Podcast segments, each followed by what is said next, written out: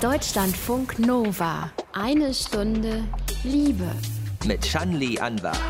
Eine moderne Liebesbeziehung kann schon mal kilometerweit getrennt sein. Wenn es nach dem Online-Portal Farlove geht, dann führt jeder achte Mensch in Deutschland eine Fernbeziehung.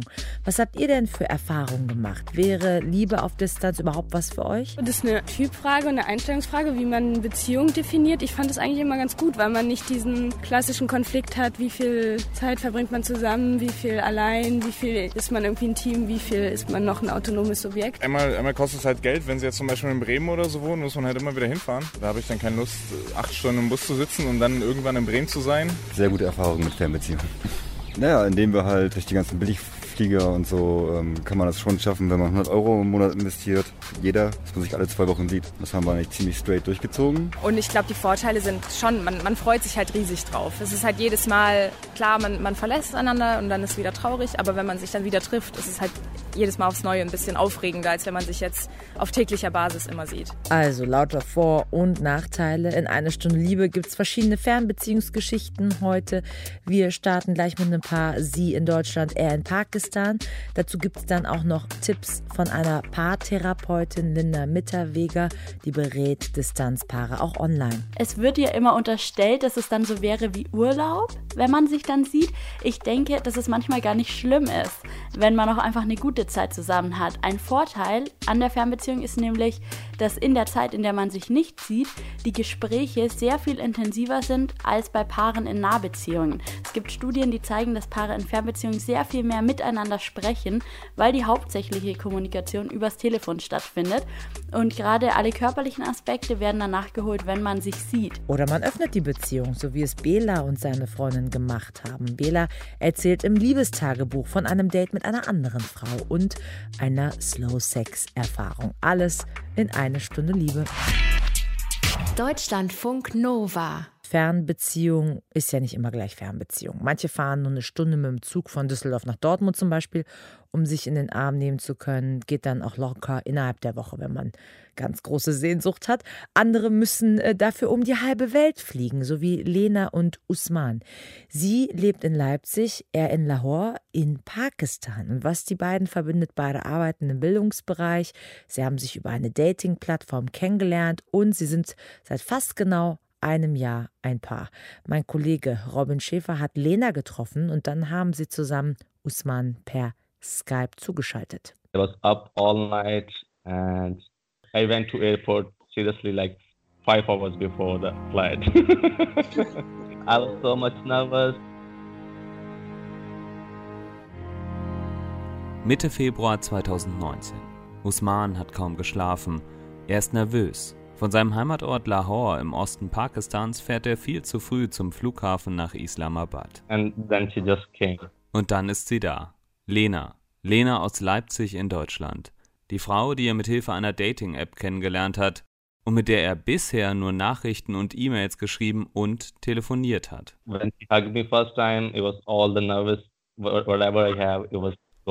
Doch als sie sich das erste Mal umarmen, verfliegt die Anspannung. Lena, der geht es genauso. Voll schön, hat sich voll vertraut angefühlt. Dabei halten einige in ihrem Umfeld den Trip nach Pakistan für eine waghalsige Idee. Aber ihr gelingt es, sich dadurch nicht verunsichern zu lassen. Es war auf jeden Fall ähm, mutig, aber es war so eine intuitive Entscheidung einfach. Und es hat sich in dem Moment richtig für mich angefühlt. Ich glaube, Leute um mich herum fanden es teilweise ein bisschen komisch oder so, wow, würde ich mich nicht trauen, mäßig. Und ich hatte aber irgendwie Lust. Schon kurz nachdem Lena in Islamabad ankommt, weiß sie, dass es die richtige Entscheidung war. Also ich war wirklich super schnell verknallt. Die beiden verbringen dann ein paar wenige, aber sehr schöne Wochen miteinander. Beide wissen dann, dass sie eine Beziehung wollen. Trotz der 5000 Kilometer Distanz, trotz aller Widrigkeiten. Doch die Zeit danach ist die vielleicht schwerste in ihrer Beziehung. It was so difficult time. There was not not a single day we, we had a like easy one. And she was always saying, No, we can do it, we can do it, Usman. Bald wird klar, Usman bekommt nur schwer ein Touristenvisum, um nach Deutschland zu kommen. Aber selbst wenn es klappt, den Flug und das Visum kann er sich nicht leisten. Lena, die ist auch knapp bei Kasse. Sie holt sich Tipps bei einer Beratungsstelle für internationale Paare, weil sie händeringend nach einer Perspektive sucht. Am Ende sprechen sie das aus, was eigentlich noch viel zu früh kommt. Sie wollen heiraten. Dass wir ein Visum bekommen, ein Familiennachzugsvisum, damit wir hier ausprobieren können, wie es ist, in einem Land zusammen zu sein. Lena fliegt dann im August nochmal hin. Beim Besuch darauf, es ist Mitte Oktober, heiraten sie. Für pakistanische Verhältnisse ist es eine kleine Hochzeit, nur 40 Leute. And I think we are pretty much on our way. There's still so many difficult situations still. I still can't travel to Germany easily. There's. Auch wenn es jetzt, nach der Hochzeit, eine Formalität ist, dass Usman nach Deutschland kommen darf, noch ist es nicht so weit. Die pakistanische Ehe kann nur von der Botschaft vor Ort anerkannt werden. Bis man dafür einen Termin bekommt, dauert es etwa ein Jahr. Noch immer warten die beiden auf diesen Termin. Und danach wird die Prüfung selbst auch noch ungefähr acht Monate in Anspruch nehmen. So schlagen sie sich im Moment mit den gleichen Problemen rum, wie andere Paare in Fernbeziehungen auch. Für mich ist der größte Nachteil, dass wir eigentlich keinen gemeinsamen Alltag haben. Auch wenn ich ihn besuche und auch lange besuche, was ich ja auch jetzt im Oktober, November gemacht habe, kann ich keinen Alltag in Lahore haben. Ich habe da keinen Job, ich kenne mich in der Stadt nicht aus. Ich kann gar nicht so leben, wie ich hier leben würde. Und von daher haben wir nicht diesen Alltag, das fehlt mir. We can't meet every day. If I want to, I feel to have you on my side, then it's like very hard for us. Noch dazu ist es unklar, wie gut es Usman gelingt, in Deutschland anzukommen, wenn er hierher kommt. Trotzdem sind die beiden davon überzeugt, dass es all das wert ist. The only reason here is that girl is sitting next to you. I have like decided whom I can spend my whole life with her. I don't want to miss her just because of the long distance thing. And you have such a beautiful heart. That I think is more than worth it. Für mich ist es so, dass ich noch nie jemanden davor getroffen habe, den ich so hundertprozentig vertraue, dass ich das Gefühl habe, das passt irgendwie zwischen uns. Aber auch, dass ich weiß, dass so jede Beziehung in einer Form ein Risiko ist. Ich kann immer scheitern, aber letzten Endes ist es so eine Entscheidung, einfach dieses Risiko einzugehen. Das Risiko, dass eine Fernbeziehung am Ende, sobald man an einem Ort ist, scheitert, kennen auch viele von euch wahrscheinlich. Aber wenn man es nicht ausprobiert, wird man es halt auch nie wissen, wie es gelaufen wäre. Danke an Lena und Usman für ihre Geschichte. Wenn ihr auch ungewöhnliche Liebesgeschichten habt, von denen ihr uns hier in eine Stunde Liebe gerne erzählen möchtet, dann macht das doch. Schreibt uns an mail.deutschlandfunknova.de. Deutschlandfunk Nova. Eine Stunde Liebe.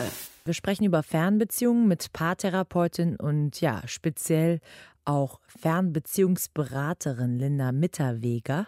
Hallo Linda. Hallo. Du bietest im Netz ja explizit eben auch Online-Beratung für Fernbeziehungen an. Wie bist du denn überhaupt auf diese Idee gekommen? Hat das mit deiner eigenen Erfahrung zu tun? Ich habe selbst in meinem Leben auf jeden Fall auch schon viele Fernbeziehungen geführt, immer wieder mal, auch durchs Studium bedingt. Und ich habe festgestellt, dass es in Fernbeziehungen, wenn es dann mal Probleme gibt, wirklich kaum eine Möglichkeit gibt, sich mal Unterstützung zu holen. Zu üblichen Zeiten der Paartherapie hat man keine Zeit oder man befindet sich an verschiedenen Orten. Und deshalb denke ich, dass viele Fernbeziehungen scheitern, obwohl eigentlich Potenzial da gewesen wäre. Und deshalb habe ich die Fernbeziehungsberatung ins Leben gerufen, um Menschen in Fernbeziehungen eben zu unterstützen, auch bei Herausforderungen und auch wenn es mal schwierig wird. Hast du auch das Gefühl, dass es immer mehr Fernbeziehungen so gibt, wenn man in so das eigene Umfeld blickt, ähm, weil vielleicht Leute sich beruflich verwirklichen wollen oder einfach auch in der globalisierten Welt immer mehr unterwegs sind? Ich denke, es nimmt auf jeden Fall zu. Es gibt ja auch Studien, die zeigen, dass mittlerweile jede achte Beziehung eine Fernbeziehung ist. Und was auch zunimmt, sind die verschiedenen Formen an Fernbeziehungen. Denn nicht immer haben die Menschen ja komplett unterschiedliche Lebensmittelpunkte. Es gibt ja auch Fernbeziehungen, wo man sich beispielsweise nur unter der Woche nicht sieht, also sogenannte Wochenendbeziehungen. Und auch das nimmt beruflich bedingt oder durch Studium bedingt auf jeden Fall zu. Wenn es um Fernbeziehungen geht, machen viele Leute ähnliche Erfahrungen. Wir haben uns dazu mal in Leipzig umgehört. Problematisch in der Fernbeziehung, ähm, der Sex, wenn man eine Weile keinen haben kann. Also so ganz ehrlich mal gesprochen. Ich persönlich finde es schwierig, nicht mehr so im Leben des Partners mit dabei zu sein. Also wir haben vorher hier zusammen gewohnt und jetzt nicht mehr und so jeder macht so seins und man kann irgendwie nicht mehr aktiv an dem Leben von dem anderen teilnehmen. Bei mir ist es zum Beispiel so, dass meine Frau arbeitet für Deutschland in der Ukraine in Kiew und ich arbeite hier quasi. Ja. Ich führe zurzeit eine Fernbeziehung. Das Problematische ist halt die Entfernung, die Zeit Naja, und die Trennung dann jedes Mal wieder. Na? Wenn man wegfährt, ist wieder Trennung und dann ist wieder Ankommen und ist halt schwer, ist nicht so einfach. Irgendwann muss man zusammen. Man freut sich mehr aufeinander wieder, als es normalerweise vielleicht der Fall ist, wenn man zusammen wohnt. Ich habe schon mal eine Fernbeziehung geführt. Also ich habe in Israel gelebt, meine Freundin hat im Libanon gelebt. Ja, und was war daran problematisch? Ich denke relativ einfach. Also die körperliche Nähe hat gefehlt. Die Regelmäßigkeit, mit der wir miteinander sprechen konnten. Wir haben natürlich geskypt etc., was man so macht, aber es ist halt einfach zu wenig, es ist zu selten und einfach es kann niemals diesen persönlichen Kontakt ersetzen. Also ich fand es nicht negativ, weil man, wenn man sich sieht, sich bewusst gesehen hat und einfach dann dementsprechend auch gut eine Zeit verbracht hat miteinander und zusammen schöne Sachen gemacht hat. Und wenn man miteinander lebt oder sich jeden Tag sieht, dann ist es halt eher unbewusst und das hatte schon seinen Charme auf jeden Fall, ja. Gehen wir doch mal Punkt für Punkt äh, durch. Also, ist der Vorteil einer Fernbeziehung. Äh, man sieht sich als Paar bewusster, man hat eine bessere Zeit zusammen. Es wird ja immer unterstellt, dass es dann so wäre wie Urlaub wenn man sich dann sieht. Ich denke, dass es manchmal gar nicht schlimm ist, wenn man auch einfach eine gute Zeit zusammen hat. Ein Vorteil an der Fernbeziehung ist nämlich, dass in der Zeit, in der man sich nicht sieht, die Gespräche sehr viel intensiver sind als bei Paaren in Nahbeziehungen. Es gibt Studien, die zeigen, dass Paare in Fernbeziehungen sehr viel mehr miteinander sprechen, weil die hauptsächliche Kommunikation übers Telefon stattfindet. Und gerade alle körperlichen Aspekte werden dann nachgeholt, wenn man sich sieht. Für die meisten Menschen ist es keine Dauerlösung, aber es muss nicht unbedingt schlecht sein. Also gut miteinander reden können, gute Kommunikation scheint schon mal eine absolute Bedingung zu sein für eine gute Fernbeziehung.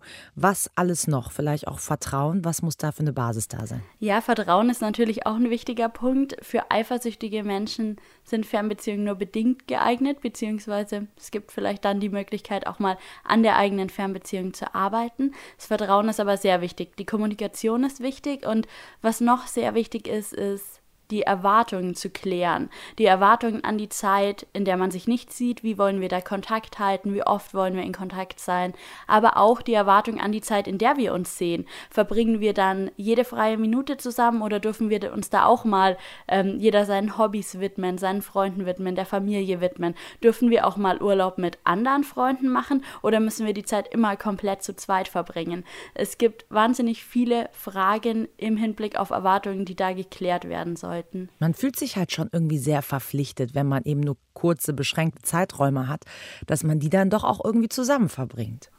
Absolut, aber auch dieses Gefühl der Verpflichtung ist ja ein Gefühl, was mit dem Partner geteilt werden kann. Das Wichtige ist, dass man sich zu zweit schon selbst sehr nahe sein sollte und alle Gefühle, alle Gedanken, alle Zweifel da auch wirklich aussprechen sollte und die sollten Raum in der Fernbeziehung bekommen. Jetzt hast du Nähe schon angesprochen. Klar gibt es heutzutage unendlich viele Möglichkeiten, ähm, sich im Gespräch nahe zu sein. Man kann äh, per Videotelefonie miteinander sprechen, also eben Skype und wie alle Apps so dazu heißen. Man kann eben telefonieren, man kann sich schreiben und, und, und. Also es gibt viel mehr Möglichkeiten als früher vielleicht. Aber trotzdem eben, einer hat ja ein Mann eben gesagt, dass er so ein bisschen trotzdem so eine fehlende Nähe spürt bei einer Fernbeziehung. Wie kann man damit umgehen? Natürlich wird in der Fernbeziehung der Kontakt nie ganz so sein wie in der Nahbeziehung. Es fehlen einfach die Berührungen, es fehlt einfach das den anderen spüren, weil wir miteinander in einem Raum sind. Was aber helfen kann, wäre zum Beispiel, sich Rituale zu überlegen, die man in die Fernbeziehung einbringt. Zu sagen, wenn wir zusammen sind, dann äh, begrüßen wir uns auf eine bestimmte Art und Weise oder ähm, wir sagen uns, äh, Sätze, Worte, wir nennen uns Kosenamen oder so, die uns miteinander verbinden. Und in solchen Worten, aber auch in ja, verschiedenen Sätzen, in Begegnungen, kann man Anker setzen, die man dann, wenn man in verschiedenen, ähm, an verschiedenen Orten sich wieder befindet, ähm, einfach wieder hervorruft und so das Gefühl der Nähe wiederherstellt. Ja, so kann man dann verbale Nähe herstellen.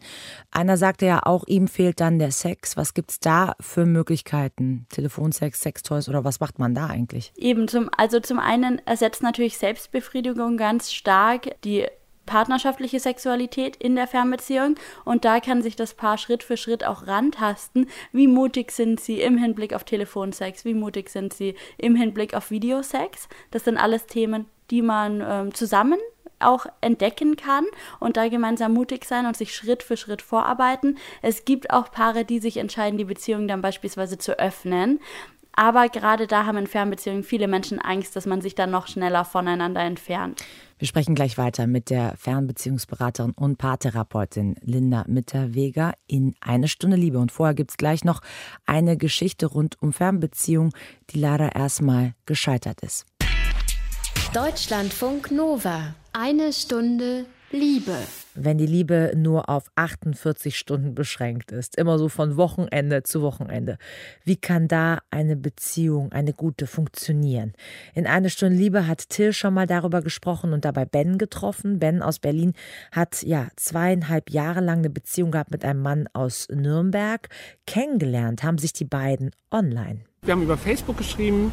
Da war halt eine Umfrage wegen WhatsApp und da hat halt er was geschrieben und ich habe halt darauf geantwortet und dann ist man irgendwie ins Gespräch gekommen und dann hat er halt gesagt, dass er öfter mal in Berlin war und er gerne Berlin besuchen würde und er mich in dem zufolge auch kennenlernen möchte. War anfangs gar nicht so als Beziehung gedacht, sondern eher so als ähm, Freunde, wo man, wo man die Städte besuchen kann hat sich dann aber nach dem ersten Treffen ganz klar in Richtung Beziehung entwickelt. Ich habe mir einen Urlaub nehmen können, noch ganz spontan und dann haben wir halt die zwei Wochen in Berlin verbracht, haben viel gemacht, waren viel draußen, sind in den Kletterpark gefahren. Also es war anfangs ziemlich schwierig bezüglich, wann sieht man sich, wie oft sieht man sich. Ich arbeite in der Gastronomie, arbeite daher oft Wochenende. Er arbeitet im Ministerium für Migration und Flüchtlinge im Bundesamt und hat damit natürlich Wochendienst und hat dann abends irgendwie frei, wo ich arbeiten bin. Aber er ist halt trotzdem immer nach der Arbeit freitags zu mir nach Berlin gefahren. Der hat natürlich auch fünf bis sieben Stunden gebraucht mit dem Bus. Ist mal mit Fernbus gekommen, einen Schlüssel dann gehabt, hat dann meistens zu Hause gewartet. Man hat sich nicht nur so verhalten, sondern auch so gefühlt, als wenn man eigentlich immer zusammen ist, ne? als wenn man wirklich zusammen wohnt. Teilweise hat er dann was zu essen gemacht oder er hat dann halt einen Film rausgesucht, den wir gucken wollen und hat echt noch eine Stunde gewartet, bis ich dann fertig war oder da war. Also es war schon immer so, als wenn man irgendwie schon immer zusammen gewohnt hat. Also es war eine sehr, sehr innige und eine sehr nahe Beziehung. Habe versucht dann auch oft Wochenende frei zu bekommen, was eigentlich relativ gut ging immer. Dann haben wir es halt meistens so gemacht, dass er sonntags relativ spät nach Hause gefahren ist, so dass er meistens um 23 Uhr erst zu Hause war und dann irgendwann, wo die Beziehung sehr, sehr eng wurde, ist er teilweise auch echt Sonntag mitten in der Nacht losgefahren, um quasi, wenn er in Nürnberg ankommt, gleich arbeiten zu gehen. Was natürlich auch für mich dann hieß, okay, ich muss auch irgendwie mal ein bisschen mehr was in die Beziehung geben, was natürlich für mich schwierig war, weil ich überhaupt kein Mensch bin, der gerne woanders schläft, beziehungsweise überhaupt kein Mensch bin, der gerne irgendwo hinfährt. Und in den knapp zweieinhalb Jahren war es doch tatsächlich so, dass er mich nur zweimal in Nürnberg gesehen hat und die restliche Zeit war er dann hier oben in Berlin. Manche Zeit war dann schon so, dass man denjenigen sehr vermisst hat, gerade wenn es dann mal zwei Wochen war, wo man sich nicht gesehen hat und das zweite Wochenende erst darauf ging. Dann hat man schon irgendwie geschrieben, mir fehlt das Kuscheln, mir fehlt ähm, die Intimität, ähm, ich würde dich jetzt gern küssen oder ich habe dann halt teilweise so eine Bauchaffinität, dass ich halt gesagt habe, oh, ich will unbedingt deinen Bauch jetzt anfassen beim Kuscheln oder so.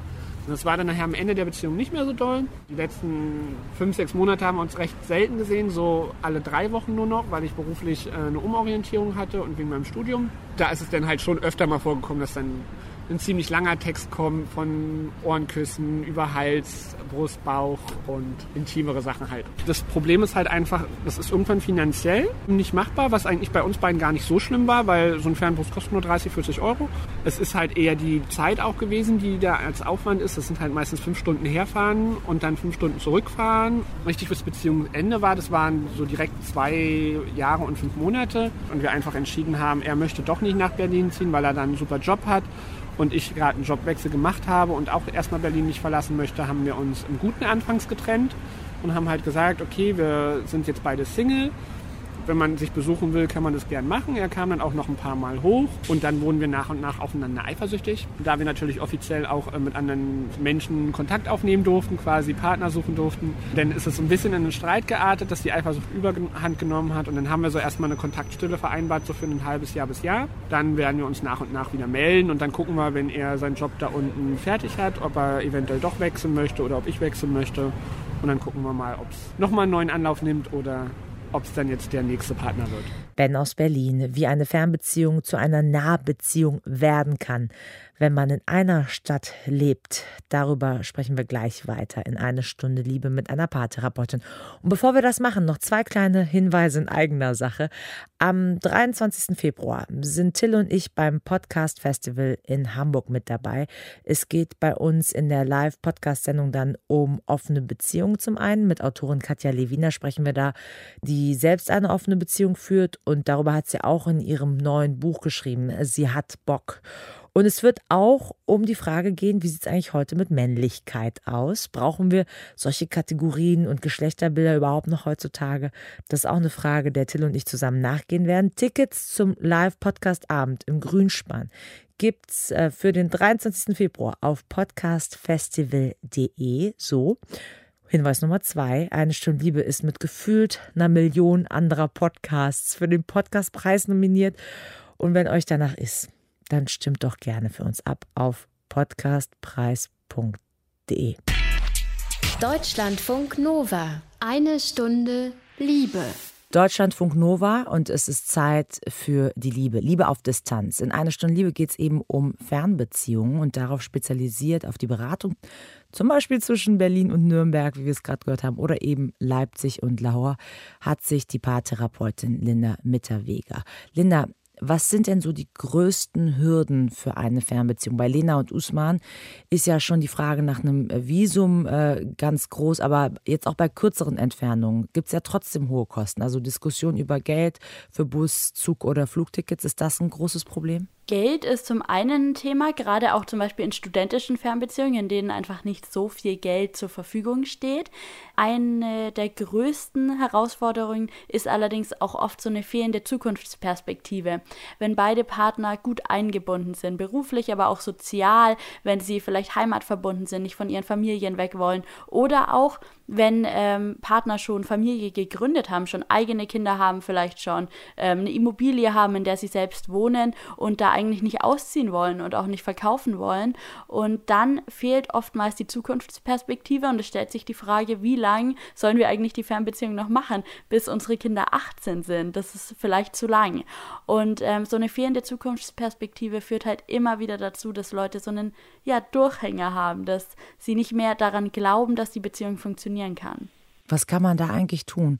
Gemeinsam Zukunftsvisionen spinnen oder muss man dann irgendwann auch mal realistisch sagen, wenn du so verwurzelt bist da und ich hier, dann geht es vielleicht auch nicht? Es ist ganz schwer, das pauschal zu sagen, weil ja jede Partnerschaft anders ist. Zum einen ist es ganz wichtig, die Offenheit aufrechtzuerhalten und wirklich alle Gedanken zu dem Thema zu teilen, um zu sehen, gibt es nicht doch eine Alternative und dann einfach auch mal alle Möglichkeiten durchspinnen. Wie wäre es, wenn du hierher ziehst? Wie wäre es, wenn ich zu dir ziehe?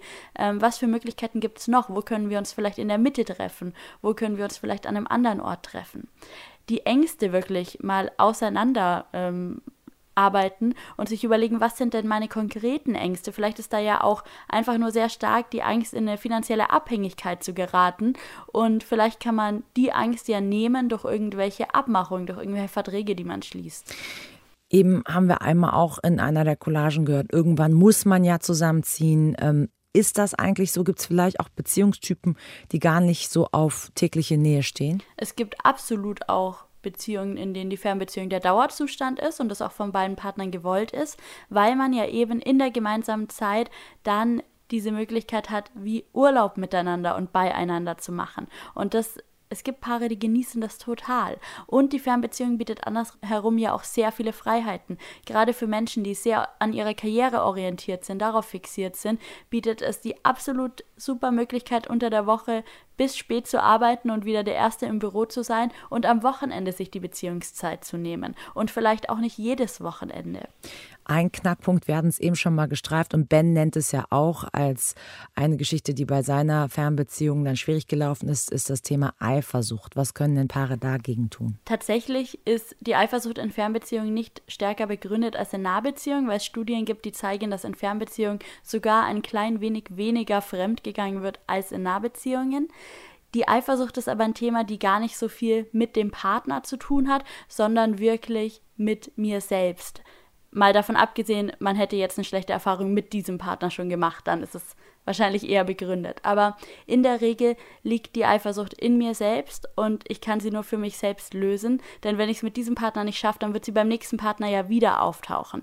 Das heißt, um die Eifersucht anzugehen, sollte ich schauen, welche Verletzungen gibt es vielleicht in meiner Vergangenheit, welche Ängste habe ich vielleicht, auch im Hinblick auf Verlustängste und dann an diesem Thema für mich selbst arbeiten mit der Unterstützung meines Partners, aber vielleicht auch mit der Unterstützung von einem Psychotherapeuten. Mhm.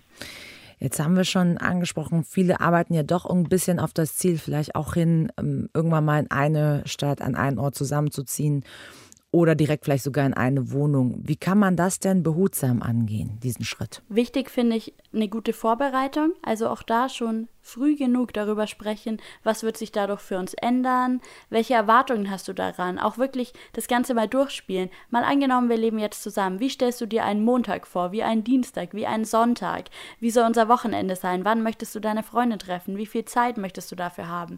Welche Hobbys hast du, die du unbedingt weitermachen möchtest? Wie viel möchtest du arbeiten? Wie sieht es aus, wenn wir mal streiten? Ähm, all diese Fälle einmal durchüberlegen und schauen, wo könnten Herausforderungen sein und wo müssen wir behutsam schauen, wie es dann miteinander läuft.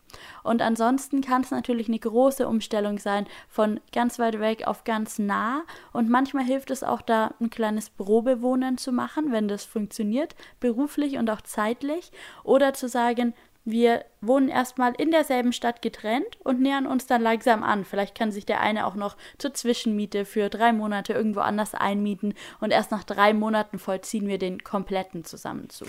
Gibt es eigentlich irgendwelche Zahlen und Studien, wie viele Fernbeziehungen es erfolgreich in eine Nahbeziehung geschafft haben? Oh, ich kenne keine dazu. Aber tatsächlich ist meine Erfahrung, dass wenn Paare es gut vorbereiten und über diese Ängste sprechen, die Chance auf jeden Fall steigt, dass es gut funktioniert. Psychologin Linda Mitter-Weger berät auf ihrer Seite psy-on.de nicht nur Paare, die in einer Fernbeziehung leben, sondern eben auch in einer Nahbeziehung. Dankeschön. Danke. Deutschlandfunk Nova. Eine Stunde Liebe. Und zum Schluss gibt es noch eine Fernbeziehungsgeschichte, wenn man so will. Im Liebestagebuch. Bela und seine Freundin haben ihre Beziehung wegen der Distanz geöffnet und Bela erzählt von einer Slow-Sex-Erfahrung mit einer anderen Frau. Ich bin in einer offenen Fernbeziehung mit meiner Freundin Mano und ich war bei ihr für einige Tage zu Besuch und ich wusste schon, dass eine Freundin mit der ich auch schon zweimal bei einer Party rumgeknutscht hatte, dort in der Nähe wohnt, in der Stadt in der Nähe von ihr. Und bei diesen zwei Partys hatten wir auch schon Verlust aufeinander, aber wegen äußeren Umständen ist es bei den Partys davor irgendwie nicht so dazu gekommen. Und jetzt, wo ich dann für einige Tage bei meiner Freundin Mano zu Besuch war, haben wir dann gesagt, okay, wir treffen uns und ich hatte das auch schon mit meiner Freundin Mano abgesprochen. Und dann bin ich zu Hannah gefahren und wir sind dann erstmal zusammen in den Park gefahren, haben dort einen Spaziergang gemacht. Es war ein kalter Tag, aber es war wirklich ein voll schöner, schöner Sonnentag und da in dem Park haben wir uns dann auch erst das erste Mal wieder geküsst. Und so konnte ich ganz, ganz entspannt reingehen und hatte nicht das Gefühl, okay, muss ich jetzt noch herausfinden, hat sie auch Lust auf mich oder nicht, sondern ich konnte ganz entspannt reingehen und so war dann auch der Tag. Nachdem wir was Kleines gegessen hatten bei ihr, sind wir dann zu ihr ins Zimmer und haben uns auf ihr Bett gelegt und haben dann angefangen, auch uns da zu küssen und zu streicheln da hat mich dann auch Hannah nochmal gefragt, so hey, passt das gerade für dich so vom Tempo, weil sie es irgendwie gewohnt ist, dass es oft dann so schneller zur Sache geht, wenn man sich so trifft für so ein Date. Und ähm, ich habe gesagt, ja, ist für mich alles voll cool und ich habe es auch wirklich super genossen und sie hat gesagt, ja, passt für sie auch. Sie ist nur nicht so gewohnt, dass beide so im gleichen Tempo aufeinander Lust haben, weil sie sonst oft irgendwie erlebt hat, dass die männliche Person irgendwie da schneller dran geht oder so. Und ähm, ja, das war auch nochmal so ein schöner, verbindender Moment. Ja, das hat schon mit dem Treffen, dass wir uns erstmal irgendwie im Park gegangen sind und spazieren gegangen und diese Entspanntheit, okay, wir, wir hatten Zeit, wir hatten den ganzen Tag Zeit irgendwie es war schön, auch das irgendwie, sich da keinen Stress irgendwie zu machen und einfach zu fühlen, auf was man, auf was man Lust hat oder auch einfach nochmal was zwischendurch zu essen oder so und jetzt nicht das, okay, ähm, wir haben nur drei Stunden Zeit oder sowas, sondern es war, war angenehm für mich so.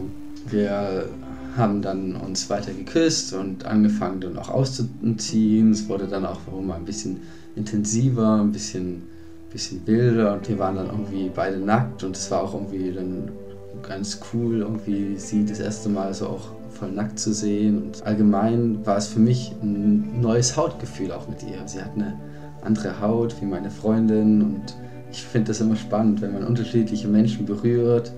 Ich habe gemerkt, dass das für mich sehr intensiv war, gerade wo sie angefangen hat, mich am Penis zu berühren. Und ich habe dann angefangen, intensiver ihre Vulva zu streicheln. Und mich hat das auch voll erregt und ähm, ich bin dann dabei auch schon mal äh, gekommen, während ich, ich, sie so gestreichelt hat und sind da dann auch wieder intensiver geworden und hatten dann auch irgendwann mal so Penetrationssex in verschiedenen Formen, was auch nochmal was ganz Besonderes wieder war. Und bei all dem sind wir eigentlich echt offen miteinander umgegangen, was, was ein allgemein schönes Gefühl war. Ja, und dann habe ich mich schon wieder auf den Weg gemacht Sie hat mich noch zum Bahnhof gebracht und dann bin ich zu meiner Freundin Mano gefahren. Zu seiner Fernbeziehung. Mit Belas Liebestagebuch endet eine Stunde Liebe. Ich bin Shanli Anwar. Ich würde mich unglaublich freuen, einige von euch in Hamburg zu sehen. Am 23. Februar sind wir da beim Podcast Festival Till und ich gemeinsam im Grünspann. Und Tickets gibt's auf podcastfestival.de. Vielleicht sehen wir uns ja. Deutschlandfunk Nova. Eine Stunde Liebe. Jeden Freitag um 20 Uhr. Mehr auf deutschlandfunknova.de.